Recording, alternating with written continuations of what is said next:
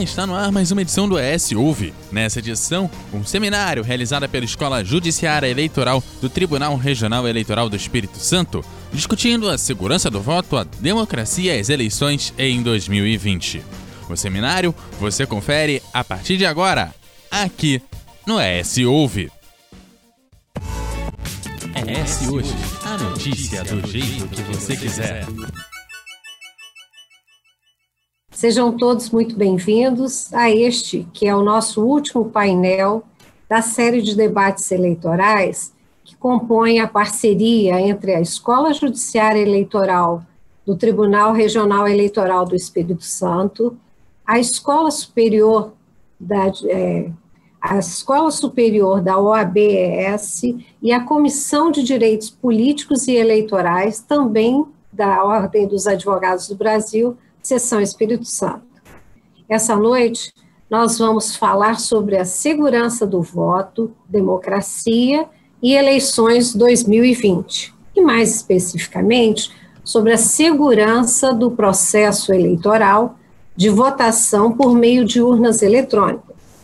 Estamos aqui hoje com o cientista político, diretor da Transparência Eleitoral para a América Latina, o professor Leandro Querido, e também o secretário de Tecnologia da Informação do Tribunal Regional Eleitoral do Espírito Santo, professor Danilo Marchiori. E antes de introduzir os nossos debatedores e o tema, eu gostaria de saudar e agradecer a presença dos nossos convidados aqui na sala virtual, o desembargador Carlos Simões, que é nosso vice-presidente e corregedor eleitoral do Tribunal Regional do Espírito Santo.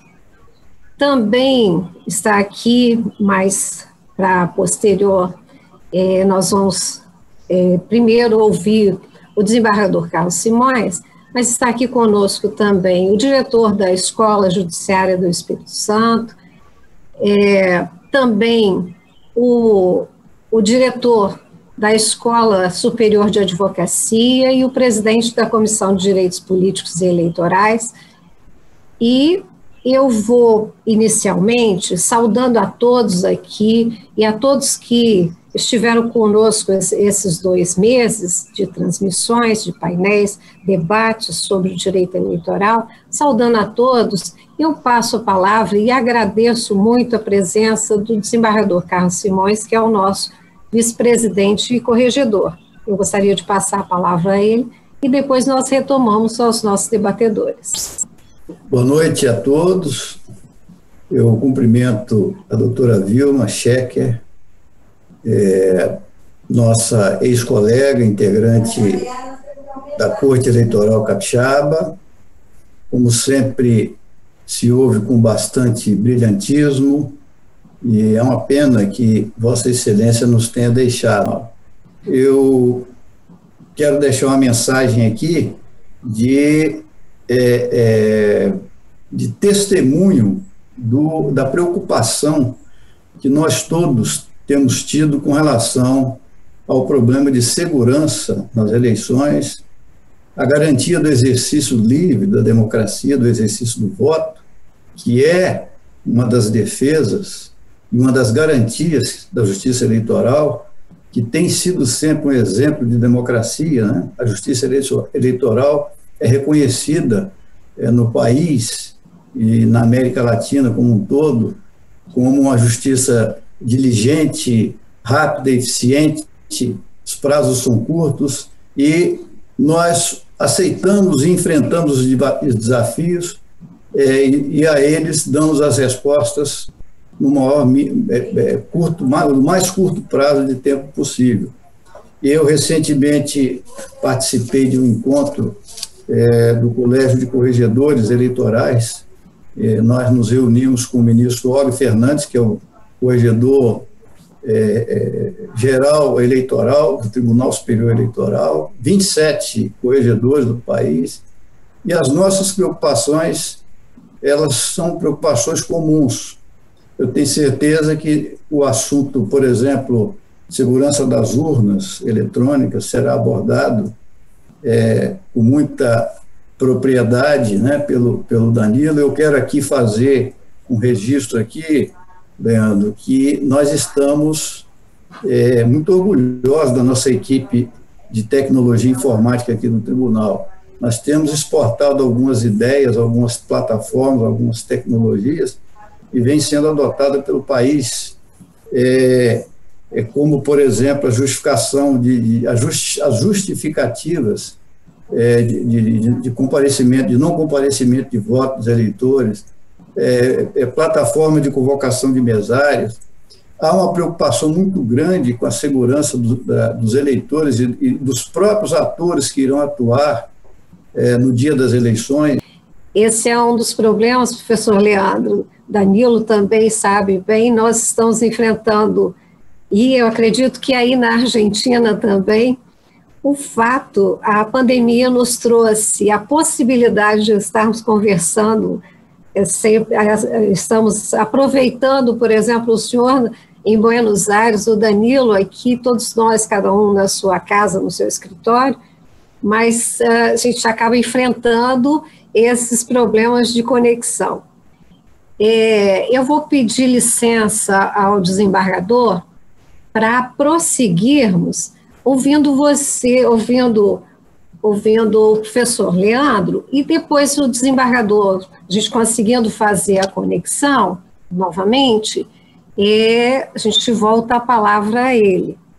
Mas é, hoje está aqui conosco além do Danilo Marchiori, que é conhecido aqui no tribunal, está conosco o professor Leandro Querido, como eu já disse, ele é cientista político, formado pela Universidade de Buenos Aires, ele é mestre em Direito Eleitoral pela Universidade de Castilha, na Espanha, ele é diretor da Transparência Eleitoral para a América Latina, é observador eleitoral credenciado pela OEA, e já atuou na observação de eleições em diversos países, inclusive nas eleições brasileiras. Tá? O professor, ele em recente publicação, ele nos alerta, nos alertou, é, discutindo a, a, pandemia, discutindo esse assunto que, que motivou os nossos encontros aqui, e o senhor nos alertou já na, ao já em abril ou maio, é, no que diz respeito à transparência eleitoral, que é necessário observar que em tempos de incerteza, em tempos de vida desordenada pela pandemia, não se deve é, não se deve utilizar desse período de tumulto para colocar a democracia em quarentena. Isso aqui eu falo entre aspas, o senhor disse isso no, é, no seu artigo, colocar a, a democracia em quarentena. E também nestes tempos que nós, é, tempos estranhos, copiando o ministro Marco Aurélio, a realização de eleições livres e transparentes, elas precisam contar com boa tecnologia e boa governança. E nós gostaríamos de ouvir o senhor sobre isso, porque o senhor discorre dessa, da sua experiência de observador internacional em várias eleições, principalmente aqui na América Latina, e nós gostaríamos de ouvi-lo sobre que tipo de iniciativa nós devemos é, adotar para assegurar esse processo democrático do voto, a integridade do processo eleitoral, em especial a saúde do eleitor, a saúde de todos nós. Mas, professor, eu fiz a apresentação, professor Leandro, mas o desembargador Carlos Simões parece que conseguiu reconectar. E aí, o senhor vai me dar um minutinho que nós vamos continuar ouvindo o desembargador Carlos Simões? certo? Eu já, eu já disse que as nossas conexões às vezes nos deixam na mão, desembargador. É claro, hoje, hoje está problemático, já é a primeira vez que acontece. Mas eu estava dizendo que é, é, a nossa preocupação com relação à segurança das eleições, ela terá que ser redobrada. Isso foi assunto tratado em nível nacional aqui por nós todos, e o Danilo deve abordar essa questão. E uma das preocupações, Leandro, é, é, é com relação ao exercício do voto pelo eleitor, o livre exercício do voto, nesse período de pandemia. Esse é um problema muito sério, porque é, isso envolve uma logística muito grande, no sentido de permitir que as pessoas compareçam às sessões eleitorais. É uma situação nova. Né? Nós temos aqui no Estado, por exemplo, 50, né, Danilo? Me, me, me corrija se eu não estiver é, absolutamente correto. 57% das nossas, dos nossos eleitores já são biometrizados. É, é, é, então, é um problema. É, como fazer, quais seriam as soluções, né? É, qual, qual, é o melhor sistema a ser, a ser utilizado? Então, são preocupações é, que nós temos que ter, né? e isso faz parte do nosso cotidiano. Nós estamos analisando alternativas, o TSE está empenhado nisso, o ministro Barroso, que assumiu recentemente agora, as, as, nossas as detecções de problemas elas foram comuns do Brasil todo, de maneira que é, é uma palavra de esperança, de, de, de ânimo, de fé, de, de crença na justiça eleitoral, que nós, é, que somos partes integrantes desse processo todo, possamos tranquilizar a nossa população que anda muito atemorizada é, por causa de uma pandemia que nós não sabemos quando ela terá fim, mas é, é um problema que terá que ser enfrentado. Eu trago aqui uma mensagem do nosso tribunal, uma mensagem de otimismo, de fé, de esperança, de crença e também na capacidade é, de, do, dos nossos atores, quer dizer, os servidores, os juízes, os advogados, quer dizer, todos os setores da vida pública é, envolvidos com a justiça eleitoral que possam realmente garantir um pleito é, com a maior tranquilidade possível. Nós, não, nós sabemos que será muito difícil, doutora Vilma, mas nós estamos aí prontos a colaborar e trabalharmos e lutarmos para que a, a normalidade retorne e que a democracia sempre impere. O exercício do voto é um dos pilares da democracia, é o mais importante elemento que nós temos de escolhermos os destinos de uma prefeitura, de um município, de um estado ou de uma província, eh, de um país. E nós temos que educar a população, estimular, inclusive, a participação. Como fazer isso no período de pandemia, período de crise. Então, a minha mensagem é uma mensagem breve, peço desculpas pelo transtorno trazido, trago aqui um abraço do nosso tribunal ao Leandro, que está aí de longe também a, a, dando a sua contribuição. Eu agradeço à doutora Vilma pelo convite, ao doutor Adriano. Eu quero ressaltar aqui o trabalho é, fenomenal é, o trabalho é, é, é, muito de excelência que a Escola Judicial Eleitoral vem desenvolvendo, junto com a OAB, a Escola Superior da Advocacia, é, presidida, é, dirigida pelo doutor Adriano, que é membro do, da, da, da Justiça Eleitoral do nosso tribunal. Eu tenho informações aqui que mais de 16 mil participantes das lives, dos outros eventos, já foram contabilizados.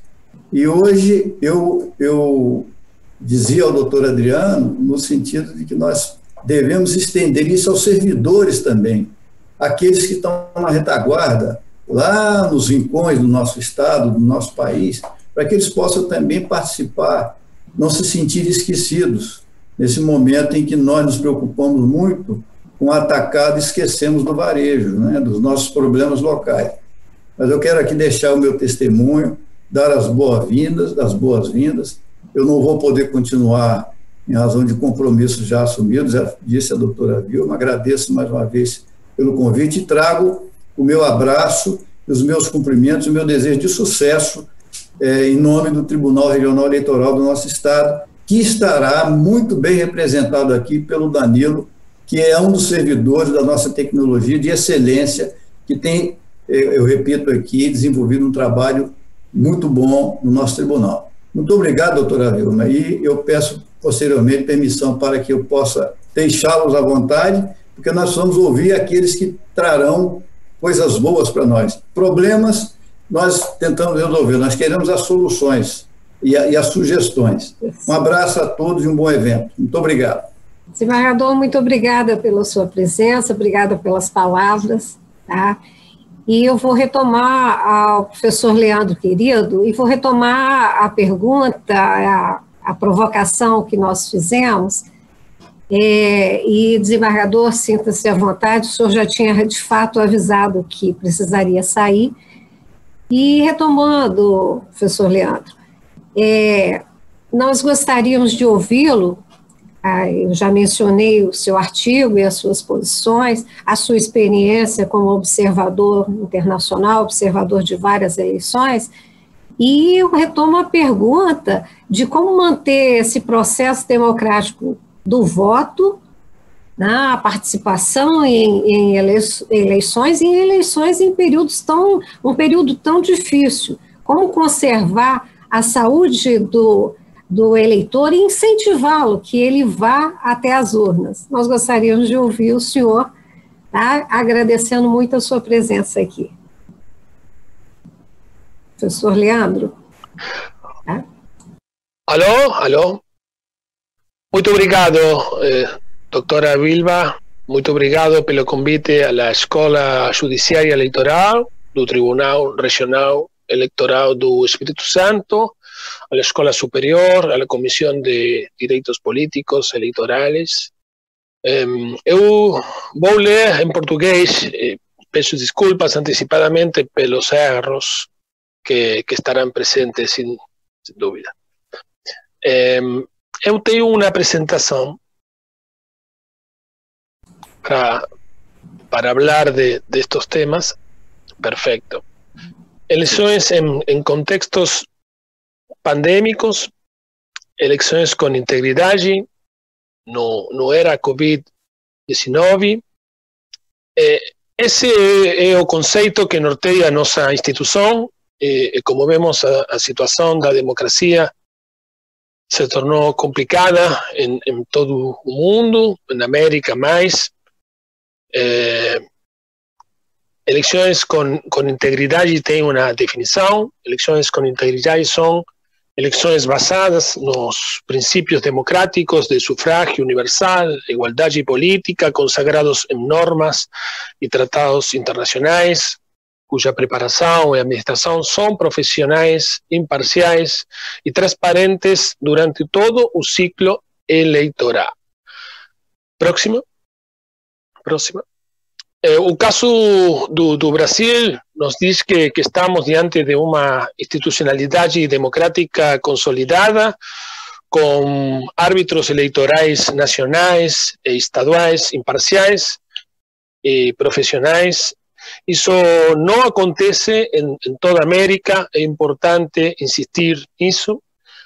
É, el contexto global, Bolívia, Paraguai, Uruguai, Chile, Eh, República Dominicana adhieran as datas de sus respectivas elecciones agendadas para esos días. Cerca de 50 procesos electorales fueron adiados no mundo, entre los eh, regionales de España y los municipales de Inglaterra y Francia.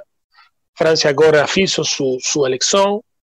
Para sorpresa de muchos, a, Corea del Sur realizó sus elecciones legislativas en 15 de abril como una participación récord y, los Estados Unidos mantienen sus elecciones primarias, embora con algunos eh, rescalonamientos do, calendario. O Suriname fue el primer caso de elecciones no contexto de una pandemia. Ahora adiciona también República Dominicana. O contexto é um contexto difícil, muito complicado. Próximo. Próximo. Então, vamos a, a destacar eh, os pontos a, a serem discutidos.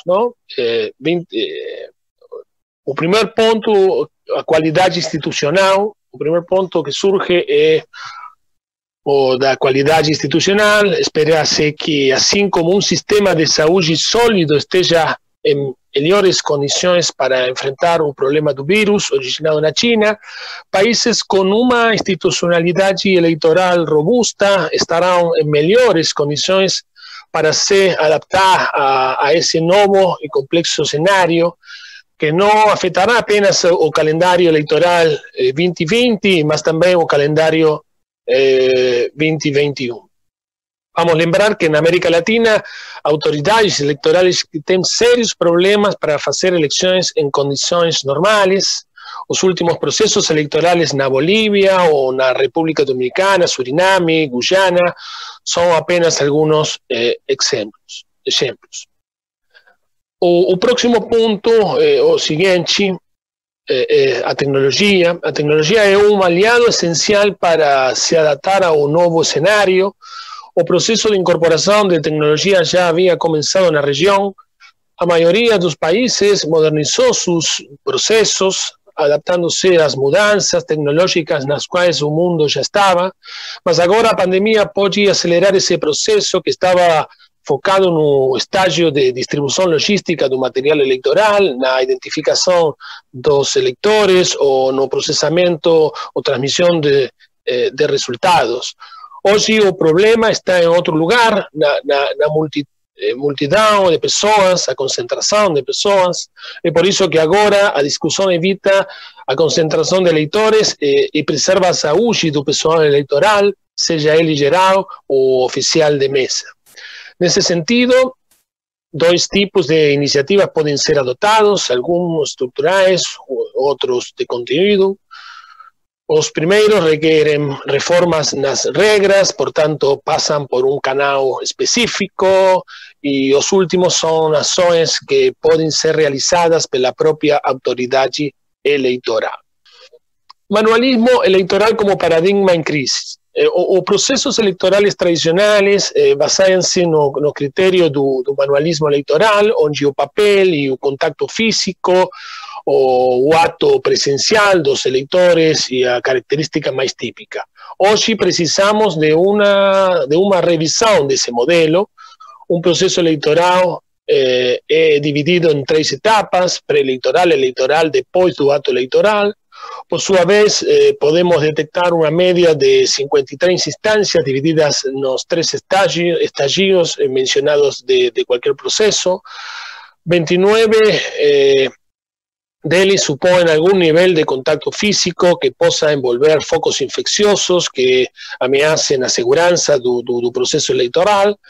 Como veremos, muchos de esos casos son susceptibles de alteraciones destinadas a evitar o reducir amenaza de contagio. ¿no? Eh, o actual escenario, escenario de pandemia está eh, justamente revendo o paradigma que prevalece no hemisferio. Eh, mudanzas. Aquí están algunos ejemplos de, de esa mudanza, ¿no? Eh, caso México. Eh, en, nuestro continente también tenemos mudanzas interesantes no, no proceso. O México posee un, un, manualismo electoral pesado que gera filas y concentración de personas, eh, fornece resultados muy tarde, forzando a las autoridades de mesa a realizar un trabajo avasallador. No entanto, los mexicanos no exterior podrán votar de manera más amigable y, y segura, o Instituto Nacional Electoral desenvolveu um sistema de votação eletrônica online para que cidadãos eh, residentes no exterior registrados em determinados estados possam votar eh, em seu governador nas eleições regionais do 2021. Eh, uma mudança substancial que dividirá as, as águas entre os eleitores que continuarão votando, como no século XIX, y los electores que entrarán no século XXI. O caso Estados Unidos, no federalismo profundo dos Estados Unidos há experiências de todos os tipos, os mais inovadores são encontrados nas experiências de votação antecipada. A votação antecipada permite que o eleitor vote não apenas durante o dia da eleição, eh, você pode fazer isso nos dias anteriores, esse dia, essa iniciativa evita a concentração de eleitores de maneira vigorosa. Essa modalidade pode ser feita em uma posição eleitoral na qual o eleitor deve parecer eh, exercer o voto ou pode ser feito pelo correio. A votação antecipada é uma iniciativa que funcionou em sua tendência y usa cada vez más. Eh, en las últimas elecciones presidenciales de los Estados Unidos, en 2016, casi 40% de los electores oficiaron por medio de esa iniciativa. Para esas elecciones 2020, usted podrá votar por correo en 35 de los 50 estados, o que representa nada menos que el 70% de ellos. Notablemente, Colorado, Oregón, Washington, Hawái, Utah conducen todas as suas eleições pelo correio. Aqui vou falar sobre um exemplo que você conhece, mas esta apresentação é feita para, para toda América Latina, o caso Brasil. Brasil representa outro paradigma eleitoral. O Brasil é a maior democracia da América Latina, seus 210 milhões de habitantes, quase 150 milhões de eleitores, representan um enorme desafio para o Tribunal Superior Eleitoral, para servirlo, él usa cerca de 500.000 máquinas de votación que capturan eh, a intención de los electores de generar resultados en pocas horas. Nótese que en 2018 los resultados de la segunda rodada presidencial fueron publicados en aproximadamente dos horas. Otro desafío eh, eh, enfrentado por las autoridades electorales de Brasil fue un alto número de electores analfabetos. Según un relatorio del Instituto Brasileño de Geografía y Estadística de 2016, en Brasil había casi 12 millones de analfabetos, o sea, 7% de la población. O tribunal consideró que la votación electrónica sería más fácil para la población en general y específicamente para los analfabetos, una vez que la máquina, eh, una vez eh, inserido un número de, tu candidato, fornece sus fotos. De esa manera, el elector puede tener certeza de que un número digitado corresponde al candidato de su preferencia. En el caso de digitar un número errado, la máquina emite un mensaje en número errado. Eh, debido a amplitud de oferta, era imposible implementar una, eh, una opción con, con la foto del candidato na, na cédula. ¿no? Próximo. El sistema político de Brasil eh, también colocó enormes desafíos para las autoridades electorales. Un, país posee 27 estados y más de 5.000 municipios. Cada un, dos estados poseen una legislatura cuyos miembros son electos por medio de listas abiertas. Eh, todo esto llena, tiene mucha complicación. Con la modalidad de lista abierta y casi imposible gerenciar una oferta tan amplia por medio de selvas de papel individuales o partidarias. Todas esas dificultades llevarán al Tribunal Superior Electoral a implementar un sistema de votación que facilitara la votación, mejorando el proceso de contagio de votos, reduciendo custos. A primeira eleição em que a votação eletrônica foi implementada foi nas municipais de 1996, nas eleições gerais de 1998 foi implementado em todos os municípios com mais de 40.500 eleitores registrados. Nas eleições de 1998, os municípios mais populosos contarán con votación electrónica, en cuanto a aquellos con menos población votarán la cédula de, papel. Una experiencia, en síntesis, eh, un caso de Brasil es un caso bien sucedido de incorporación de tecnología electoral que dio certeza a, partidos políticos, a candidatos, electores.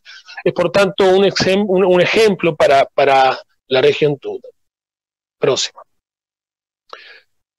Nuevas medidas necesarias para la era COVID-19 o para IDAGI COVID-19 para encerrar, hablaremos sobre las medidas que eh, pueden ser tomadas eh, y propuestas por organizaciones como Idea Internacional, Fundación Kofi Annan, Organización de los Estados Americanos, IFES, UNIORE, etc. Puntos principales. En cuántas instancias del proceso electoral podemos avaliar iniciativas para reducir las posibles instancias de focos infecciosos. En la fase preelectoral debemos avaliar nuevos protocolos de registro de electores a validación de centros de votación, operaciones de almacenamiento de material, credenciamiento electoral, registro de partidos y candidatos, producción eh, y eh, almacenamiento de cédulas, entrenamiento de personal de, centros de votación, formación de los electores. Por otro lado, no estallido electoral, las mudanzas pueden ser eh, direccionadas a logística y distribución, votación, autentificación de electores, votación, escrutinio, encerramiento de proceso y preparación de, atas, auditoría, verificación de resultados y procesamiento y transmisión de resultados. Entre las alternativas concretas a, ser implementadas podemos destacar a, compilación de las informaciones de los centros de votación para establecer protocolos que garantan a distancia, que reducen los riesgos de, contagio reduciendo el número de electores en los centros de votación, entrenamiento y validación online de funcionarios temporarios para la elección e incorporación de tecnología de registro e identificación de electores para minimizar o contacto o credenciamiento de observaciones electorales por medio de plataformas tecnológicas basadas en la validación do ID y la biometría, que contrasta con un repositorio oficial de protocolos para mitigar el contagio durante a cédula, almacenamiento y distribución de material, mecanismos de desinfección, inyección de ozonio, das áreas operacionales, protocolos para garantir que los electores eh, y otros actores salvaguarden su saúde,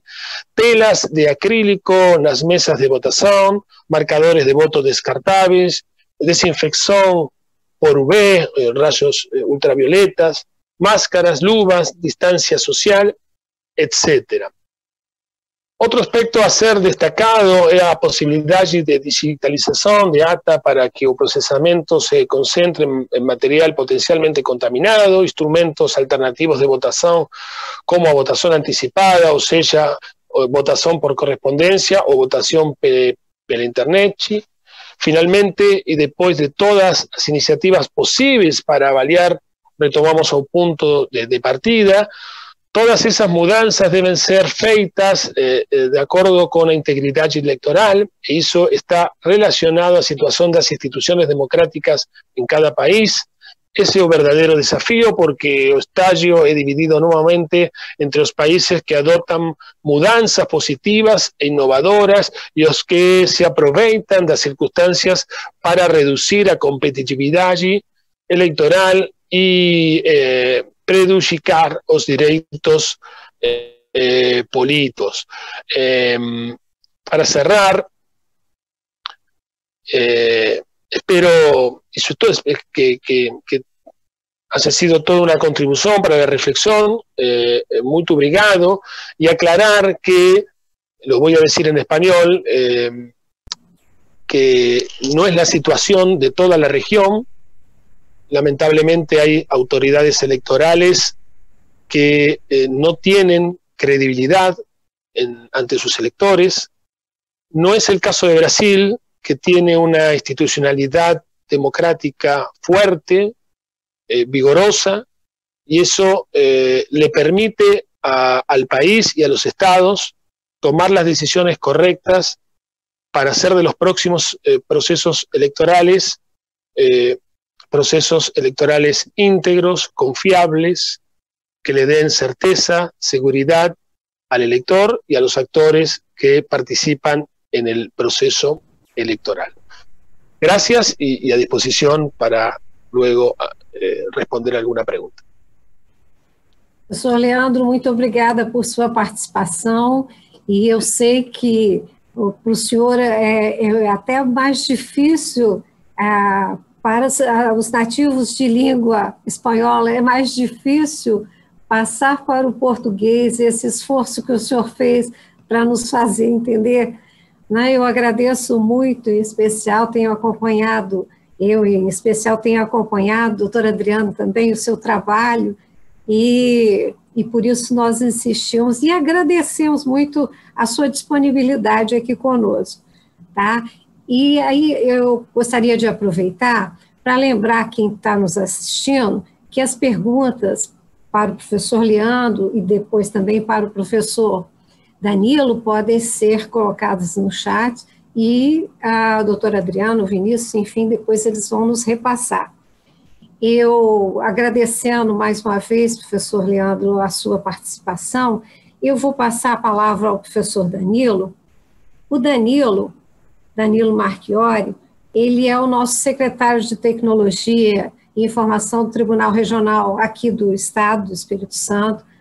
O Danilo é mestre e doutorando em gestão, é, além de professor e pesquisador convidado, também pelo TSE, é uma voz ativa no TSE, na, nos processos de inovação tecnológica, e ao Danilo, é que nós perguntamos também como fazer segura uma eleição do porte das eleições brasileiras em plena pandemia. E perguntar também sobre as urnas eletrônicas. As urnas eletrônicas são seguras, se oferecem de fato a segurança necessária aos eleitores, e aos eleitores, aos mesários e a todos que participam direto ou indiretamente das eleições. É, se nós podemos confiar é, nessas urnas, né, se elas, elas registram de fato o nosso voto, e isso somado a esse fator que estamos enfrentando, que é um fator novo, inesperado do ano, que é a, a utilização das urnas em meio à pandemia e os cuidados necessários. Eu passo a palavra ao professor Danilo, Danilo Marchiori, também agradecendo a participação dele já antecipadamente. Professor Danilo. Obrigado, obrigado doutora Vilma, professor Leandro, acompanhei aqui atentamente sua exposição, tá, parabéns. É, gostaria de agradecer também a EGE, a ESA, a OAB, né, a, a todos que foram, se organizaram para que essa, esse evento e os anteriores que eu assisti, todos fossem possíveis, então parabéns pela iniciativa. É, então, essa é uma pergunta, doutora Vilma, que é, muita gente se faz, a gente recebe né, no Tribunal Regional Eleitoral frequentemente né, esse questionamento, a gente observa que com o passar do tempo, né, nós estamos aí a primeira, como o professor Leandro destacou, em 1996 foi a primeira experiência com votação eletrônica no Brasil, mas já foi uma experiência que envolveu 33% do eleitorado gigante, conforme ele falou, foi uma primeira vez, não houve piloto, né? Então foi uma, uma, uma inovação muito grande. Eu entrei no tribunal exatamente em 96, acompanhei esse projeto desde o início, né? E, e, essa é a pergunta que vem crescendo nos últimos anos. É possível garantir que as pessoas podem ficar tranquilas que o seu voto é, está sendo computado? A resposta é sim. E eu vou explicar aqui, tentar não usar termos técnicos, vou tentar não cansá-los e explicar um pouco do processo eletrônico brasileiro. Né? Também trouxe uma apresentação Antes de mais nada, é, o professor Leandro já trouxe alguns dados, eu vou também fazer uma rápida exposição do tamanho de uma eleição no Brasil. Né? É, quase 150 milhões de eleitores, só alguns dados. Temos aqui, ó, meio milhão de candidatos que, tá, que, que concorreram na última eleição, né? 532 mil urnas eletrônicas, né? e nós temos é, é, quase essa mesma quantidade, quase meio milhão de sessões eleitorais. Se pensar que em cada sessão eleitoral tem quatro pessoas trabalhando no mínimo, então quantas pessoas estão envolvidas diretamente no processo eleitoral brasileiro? É uma enormidade, realmente, é um dos maiores projetos que se realiza é, é, no Brasil, certamente a realização de uma eleição, e que tem a seguinte característica: não pode atrasar nada. A eleição tem que acontecer na data certa, não dá para o presidente, o corregedor chegar na televisão e falar, ó, infelizmente não deu tempo, vai ficar agora para a semana que vem. Tudo tem que funcionar adequadamente. Isso exige um esforço muito grande. Né? É, nós temos a segunda maior eleição informatizada do mundo, a maior é da Índia, né? apesar de que a nossa é a maior do mundo é, num único dia, na Índia, a votação se estende por vários dias, é votação eletrônica, mas se estende por vários dias.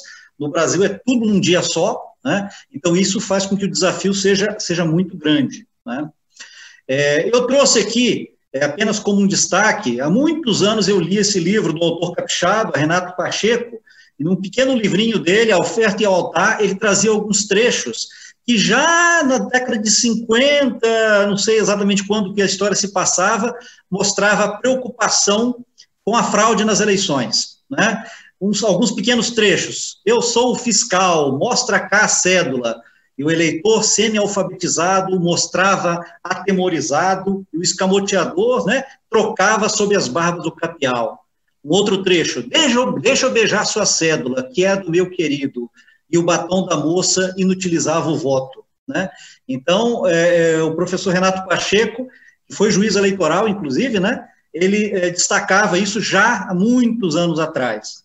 Isso é, a, se aplica muito bem no contexto. A, a, a votação eletrônica no Brasil, a principal é, característica dela é a substituição do processo de apuração. A grande aplicação dela está na eliminação daquele enorme contingente, o professor Leandro destacou o esforço do México, por exemplo, em fazer a apuração das eleições, uma grande, é, eu até notei aqui, a, o manualismo né, do processo eleitoral, né, e a gente tinha isso muito, né, é, é, é, milhares de pessoas envolvidas nesse processo, temos aqui algumas imagens, eu fico imaginando esses cenários aqui, é, nesse momento de Covid, né, a contagem dessas cédulas, esse monte de gente misturado, como é que seria isso, né? Isso, pelo menos esse problema nós não teremos. O processo de apuração, ele envolve uma quantidade de pessoas muito menor hoje no Brasil. Seria realmente um, um grande problema. E nós tínhamos principalmente o problema é, que aparece em vários processos, é uma preocupação muito grande de fraude, né? A possibilidade de fraude. Infelizmente, registramos na, na nossa história muitos casos de manipulação de dados no momento da apuração de votos, muitos casos em que a urna já ia para a sessão eleitoral cheia de votos, né? então, é, previamente dados. Então, com essa situação em, em mente, o Tribunal Superior Eleitoral reuniu um grande grupo né, de pessoas especialistas, e esse, esse dado é um dado que pouca gente sabe.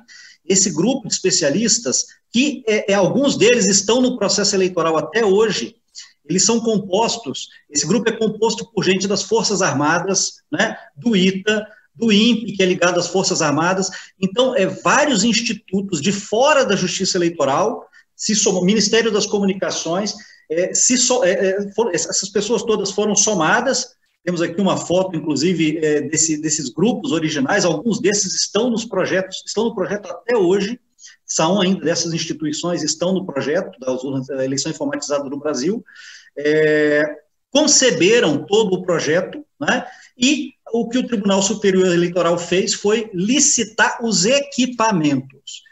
Esse é um ponto importante.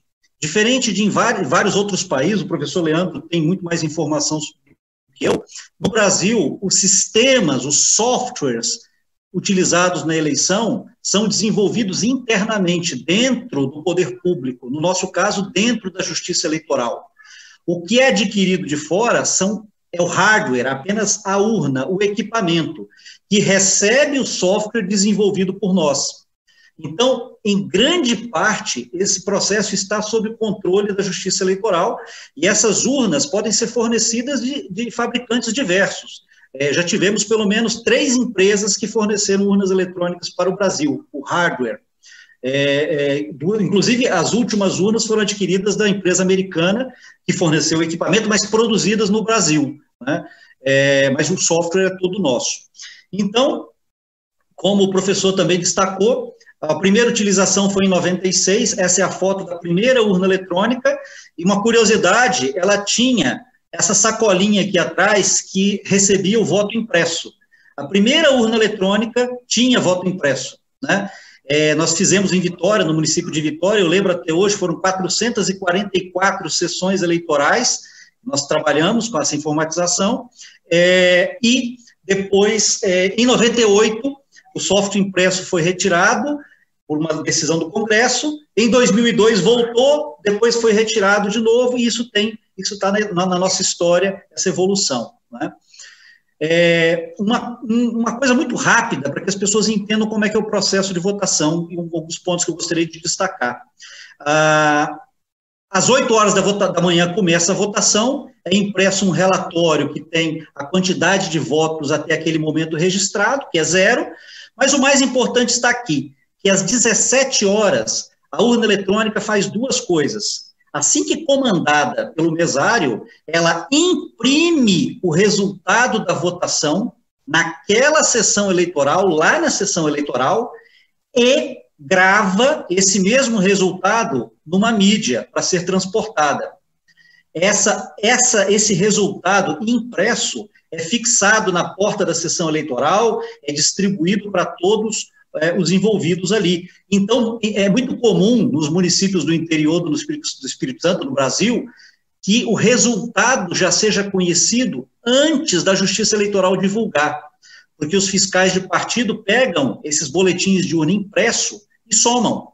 Então, quando a Justiça Eleitoral divulga o seu resultado, ela só confirma o resultado, que as pessoas já sabem. Então, aqui eu tenho um primeiro processo de auditoria. A gente vai falar muito sobre auditoria. O que a Justiça Eleitoral faz, na maior parte das vezes, é divulgar um resultado que já é conhecido. Agora, e se der errado? E se não bater? Imagina, não é, já seria desmascarado logo na origem. Né? Então, nós temos aqui, esse ponto eu gostaria só de destacar, que existem vários pontos de controle durante todo o processo né, que trazem essa tranquilidade que eu disse no início, que as pessoas podem realmente é, é, ter essa tranquilidade sobre o sistema brasileiro. Só para concluir aqui, o resultado, ele então é transmitido, vem para o TRE, que divulga para o TSE, que manda para a internet. Esse é o destino né, que o voto faz. Agora, um ponto importante nesse processo: a urna eletrônica não é conectada à internet em nenhum momento. A urna não tem Wi-Fi, a urna não tem Bluetooth, a urna não tem nenhum dispositivo de comunicação externo. Então, com isso, a possibilidade de agentes externos, hackers, é, invadirem a urna eletrônica, ela é praticamente zero, né? É, é, a partir desses meios tradicionais. É claro que a gente reconhece, todo mundo que trabalha com TI sabe, que as ameaças podem vir tanto de fora da organização quanto de dentro da organização. Então, o sistema também que tem que ter proteções para que, eventualmente, até servidores da Justiça Eleitoral, técnicos contratados, não possam alterar o resultado de uma eleição. E a gente vai ver alguns controles relativos a isso. Aqui, obviamente, eu não vou ficar lendo com de detalhes aqui, mas eu tenho pelo menos 30 exemplos de medidas de segurança que são adotados no procedimento é, é, eletrônico brasileiro. Eu vou destacar na minha apresentação somente alguns deles, mas eu vou deixar, eu fiz questão de trazer todos aqui, porque a, essa palestra é gravada e fica como material de consulta é, para é, quem queira pesquisar mais a fundo a respeito. É, uma pergunta: a urna eletrônica é um computador normal? Não, não é. Ela é parecida. Por exemplo, um computador normal tem uma BIOS, que é o que começa o computador, dispara o funcionamento do computador, a urna também tem. Tem processador? A urna também tem. Tem memória? A urna também tem.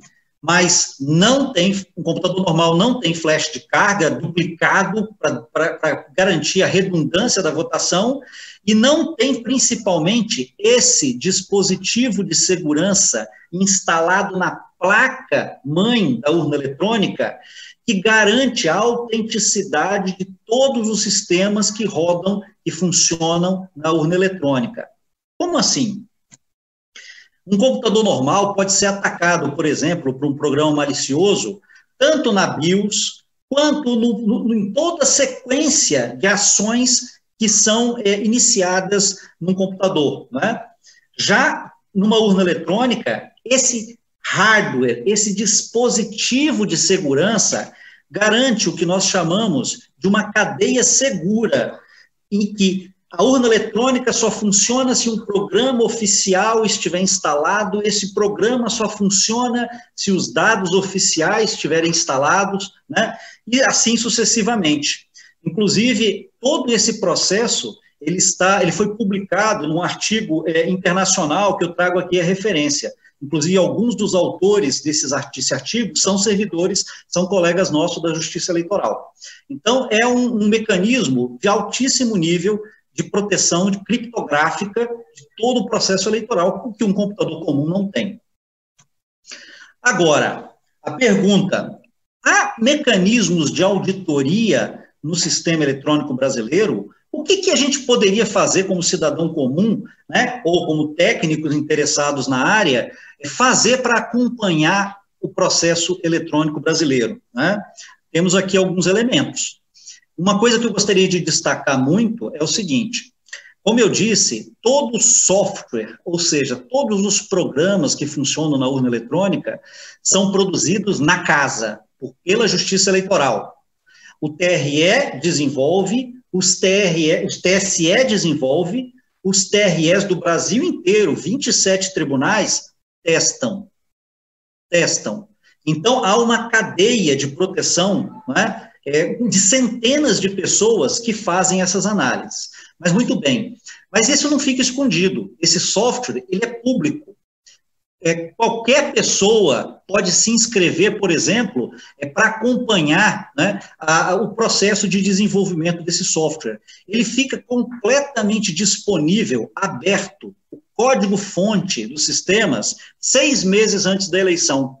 Existe uma sala no Tribunal Superior Eleitoral é, na qual tudo isso é exposto em detalhes. E os técnicos podem, se quiser, passar seis meses lá no TSE, acompanhando e verificando cada linha de programação, eles podem fazer. Infelizmente, infelizmente, essa sala fica na maior parte do tempo fechada. Ninguém vai lá. Nenhum partido manda técnico para analisar o software.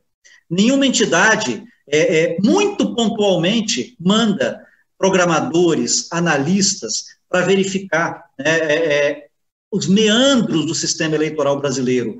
Isso é muito ruim. O que a Justiça Eleitoral mais gostaria é que a sala tivesse lotada, que os nossos técnicos ficassem toda hora tirando dúvidas, explicando.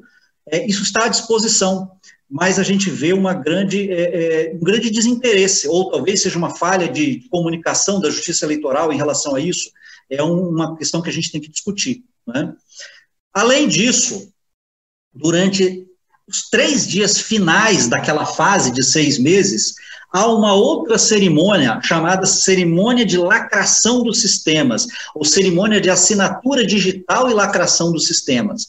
Aqui, mais uma vez, o sistema é todo exposto. Mais uma vez, é feito todo um procedimento de, de, de, de divulgação de tudo que está lá, e aí é feita uma lacração, uma assinatura digital, é como se fosse, fosse dado um carimbo de autenticidade naqueles programas, e esse, esse, esse, esses programas são gravados em DVD, em CD, guardados num cofre no Tribunal Superior Eleitoral e distribuídos para todos os TRS. Né? É, nessa cerimônia, eventualmente, algumas pessoas aparecem, né? mas curiosamente dizem que não dá tempo de analisar o código porque são só três dias. Mas, como eu disse, essa cerimônia é apenas o final de um prazo de seis meses, que poderia ser muito melhor aproveitado, é, na minha opinião. Bom, seguindo aqui, como eu disse, a gravação em CD e a divulgação para todos os TREs, inclusive com as assinaturas digitais de cada arquivo que está dentro da urna eletrônica sendo disponibilizada na internet para ampla, amplo conhecimento de qualquer pessoa. É, então, isso é publicado na internet, distribuído, e nós chegamos aqui num ponto. O momento em que a Justiça Eleitoral, os técnicos contratados, nossos colegas dos cartórios eleitorais, os juízes eleitorais, colocam, instalam, inseminam as urnas eletrônicas com esses softwares que foram divulgados lá pelo Tribunal Superior Eleitoral. Isso acontece nos cartórios eleitorais de todo o Estado, cartórios eleitorais de todo o Estado, numa cerimônia pública, no qual os partidos políticos, a OAB, o Ministério Público podem acompanhar Inclusive, há mecanismos de comparação se aquilo que está sendo instalado na urna eletrônica é o que foi mostrado lá para os partidos, coligações, OAB, no Tribunal Superior Eleitoral, para garantir que não houve nenhum tipo de troca nesse meio do caminho, né? E aquilo que está sendo inoculado, instalado na urna eletrônica, não são os programas oficiais.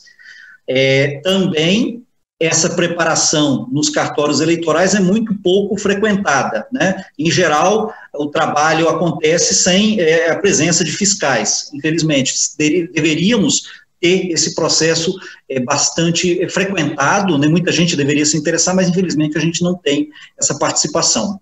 Inclusive, são feitas testes amostrais em até 3% das urnas já preparadas, para ver se de fato elas estão funcionando corretamente. E inclusive com votação. É, é, pode ser dado voto nessas urnas é, para ver se o resultado está batendo com o voto dado. né?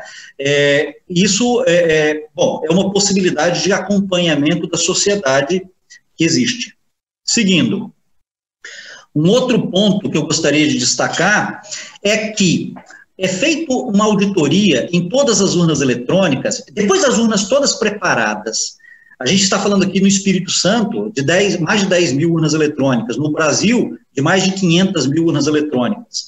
As urnas são, algumas dessas urnas são sorteadas, depois de já preparadas, e passam por uma auditoria comandada por um juiz eleitoral, por um promotor, por fiscalização de partidos políticos, é, inclusive por uma empresa que nós contratamos em geral para fazer a auditoria externa, porque como pouca gente comparece a essa auditoria, infelizmente, nós temos que contratar uma empresa externa para nos auditar, o que é um contrassenso, né?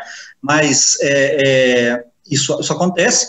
E é, essas urnas, elas têm o seu funcionamento auditado por meio de câmeras, por meio de um processo de gravação de tudo o que acontece. O que se quer aqui? Comprovar que o que está sendo digitado na urna eletrônica equivale ao resultado que a urna eletrônica vai emitir. Esse processo acontece desde 2002, milhares de urnas eletrônicas já foram auditadas no Brasil inteiro, em todas as eleições, e nunca, em qualquer estado, deu qualquer diferença. Ou seja, o que a urna recebeu de votação foi aquele resultado que ela divulgou. Seguindo.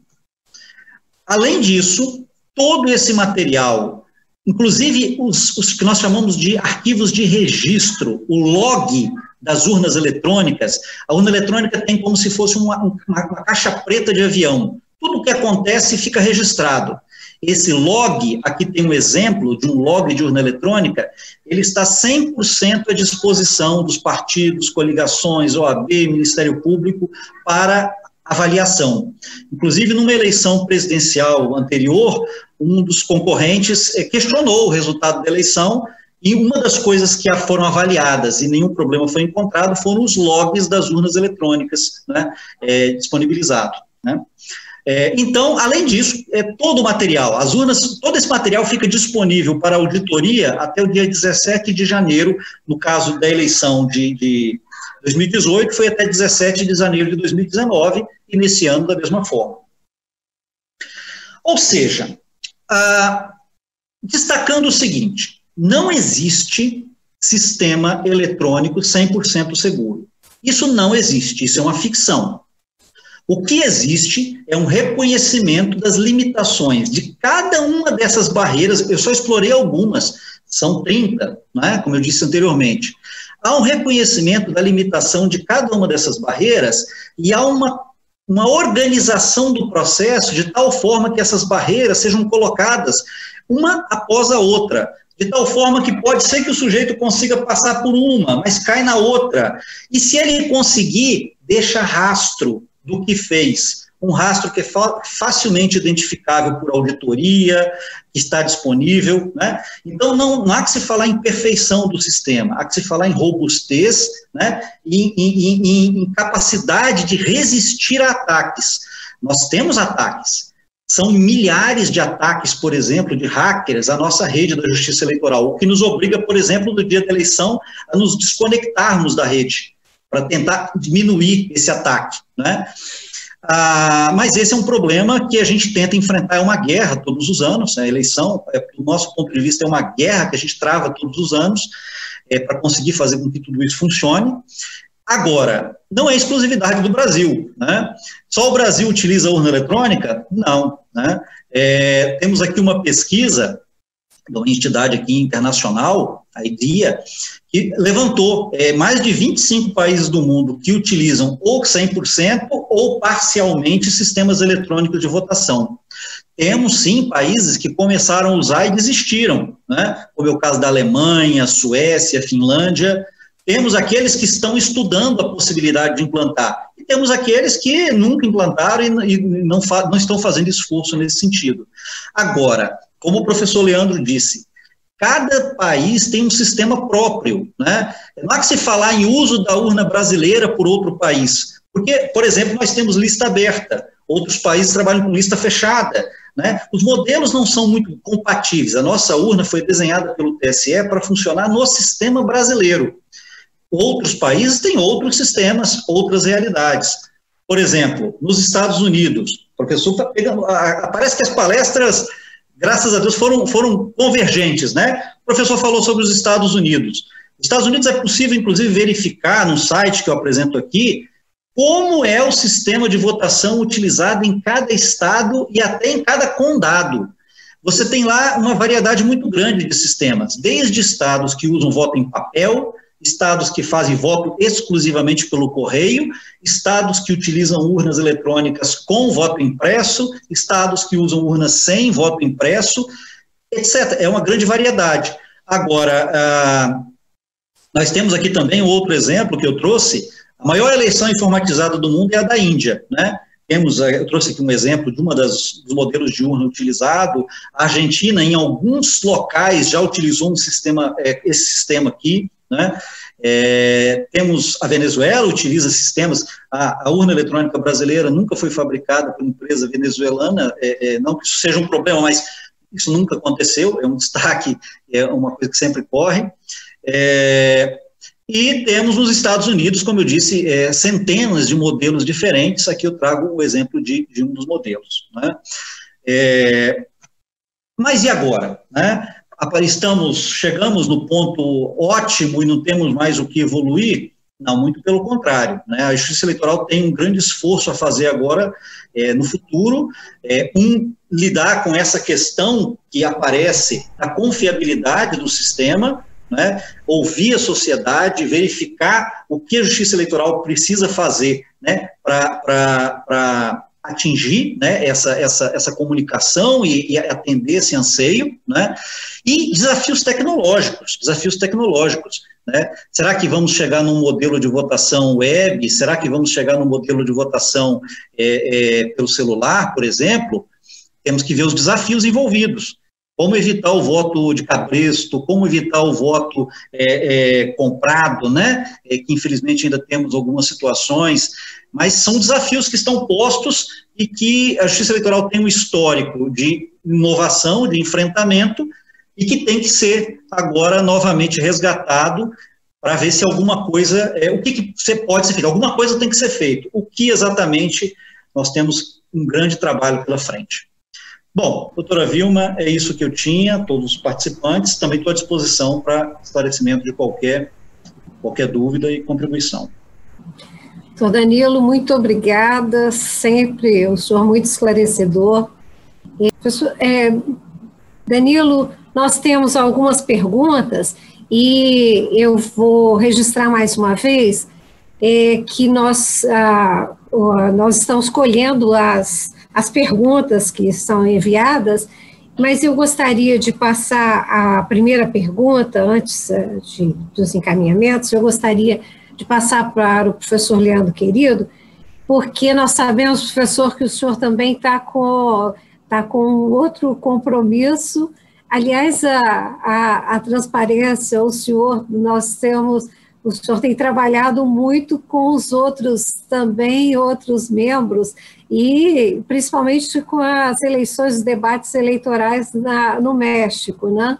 que eu acho que são as próximas, se não me engano, que entram também na nossa sequência. É, tem perguntas do público perguntando se nós devemos manter a biometria, se tem formas melhores, é, e também é, como, é, como fazer eleições com esses riscos, enfrentando os riscos do Covid-19. É, dos estudos já elaborados, o que, que nós temos de novidades sobre isso? O senhor pode nos ajudar? Sí, eh, hablar en español muy, muy lento. Eh, Brasil tiene un liderazgo muy importante en el hemisferio que tiene que ver con la incorporación de tecnología en los procesos electorales, en dos dimensiones puntualmente. Una tiene que ver con el registro, biometría, como se mencionó recién, y el otro tiene que ver con el instrumento de votación, la urna electrónica. en los dos aspectos, Brasil es líder. Son, eh, es una experiencia muy exitosa, muy vigorosa. Em, y, es importante resaltar esto porque no en todos los países se ha incorporado tecnología con éxito.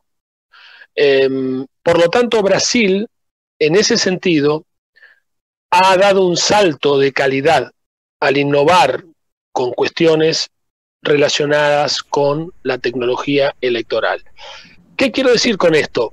Que Brasil está en condiciones de dar otros saltos, porque ya está en una situación eh, muy eh, ventajosa, muy importante.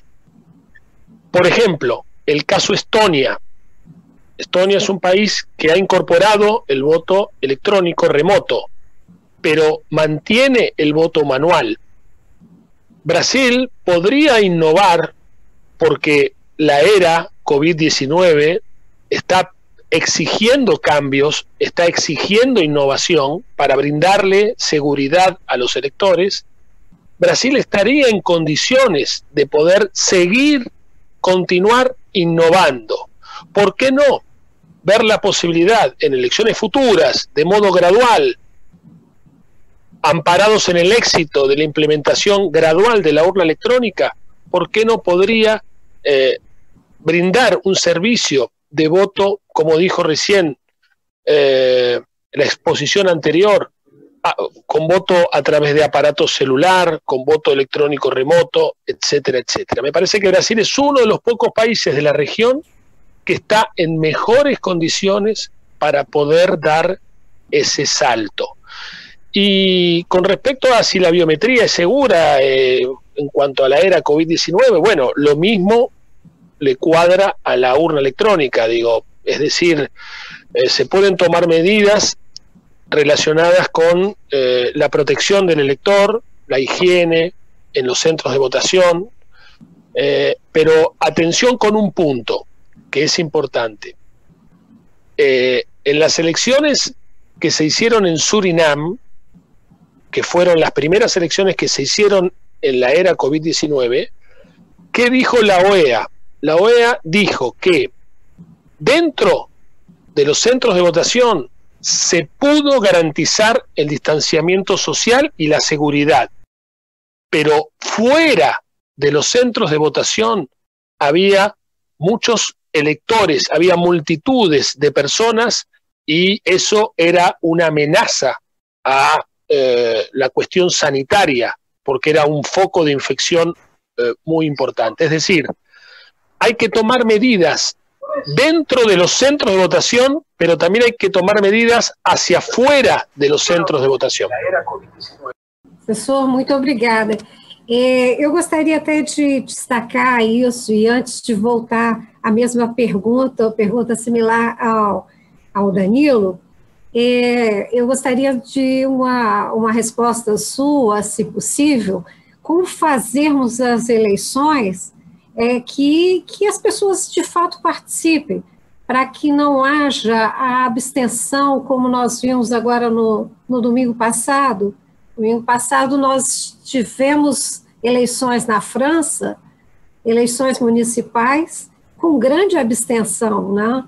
A, as notícias são de prefeitos eleitos, prefeitos eleitos com números pequenos, inexpressivos. Como fazer para combater isso? O senhor pode nos ajudar? Eh, bueno, aquí una pregunta tenía que ver con cómo mejorar la, la, la participación, cómo garantir, cómo gar sí, cómo garantizar la, participación electoral en, esta época, porque es normal que los electores tengan miedo de, ir a un proceso electoral. Eh, hay que, usted hablaba del caso Francia, eh, hay que observar el caso Corea del Sur. Corea del Sur hizo elecciones en el marco de una pandemia, y tomaron medidas eh, muy innovadoras. dividieron a los electores. Los electores que tenían positivo COVID-19 votaron por Internet los electores que estaban en contacto con pacientes positivos de COVID-19 también votaron por Internet de modo anticipado. Luego el resto votó presencial. Les tomaban la temperatura corporal. Los que tenían más de 37 y medio de temperatura votaban en un lugar apartado especial con estrictas medidas de seguridad.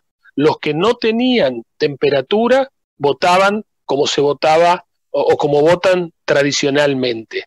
Es decir, se pueden tomar muchas medidas, como por ejemplo está evaluando Ecuador, hay que ver cada caso, pero Ecuador, por ejemplo, ahora está pensando en hacer las elecciones en tres días, en tres días, para evitar la eh, concentración de electores. Eh, es una alternativa. También está evaluando el voto eh, por Internet. En el caso de Bolivia también hay algunos avances en ese sentido, eh, sobre todo eh, en cuanto a voto en el exterior, garantizar que los bolivianos en el exterior puedan votar a través de Internet. Es decir, la tecnología puede ayudarnos a eh, brindarle seguridad a los electores.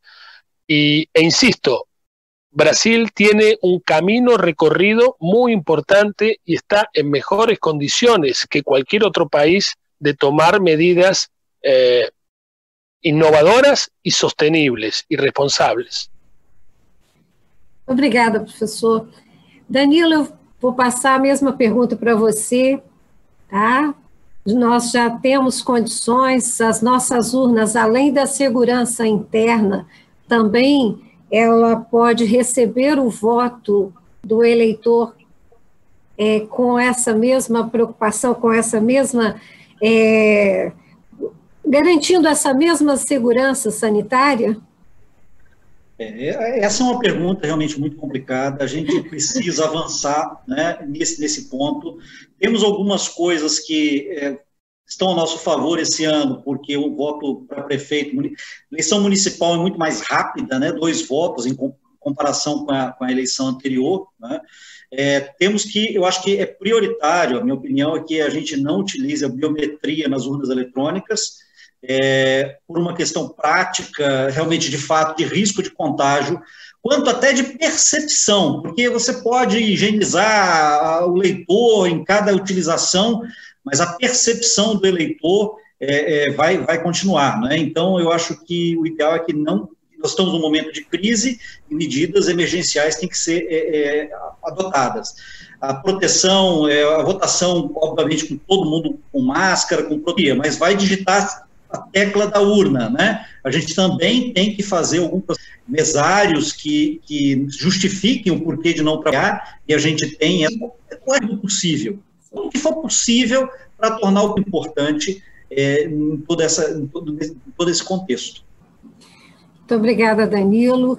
É, tem outras perguntas, mas eu vou pedir licença para encerrar e agradecer mais uma vez ao Danilo e ao Leandro, pedir que permaneça.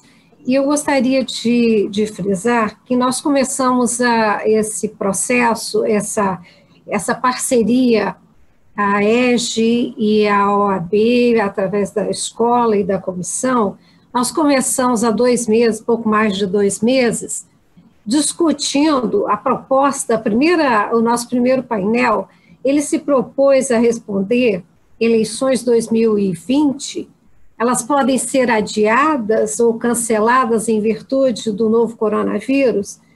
Nós estamos encerrando hoje, agradecendo muitíssimo a todos que colaboraram com esse projeto e estamos encerrando, por coincidência, no dia em que o Congresso vota e aprova o adiamento e não o cancelamento, e ele votou, o Congresso votou hoje confirmando os dias 15 e 29 de novembro. Acredito que amanhã isso já vai estar sancionado e que nós vamos começar, né, Danilo, a providenciar essa, essas eleições de forma que seja ao mais segura para todos, né, do ponto de vista de saúde, do ponto de vista de um voto bem informado e consciente.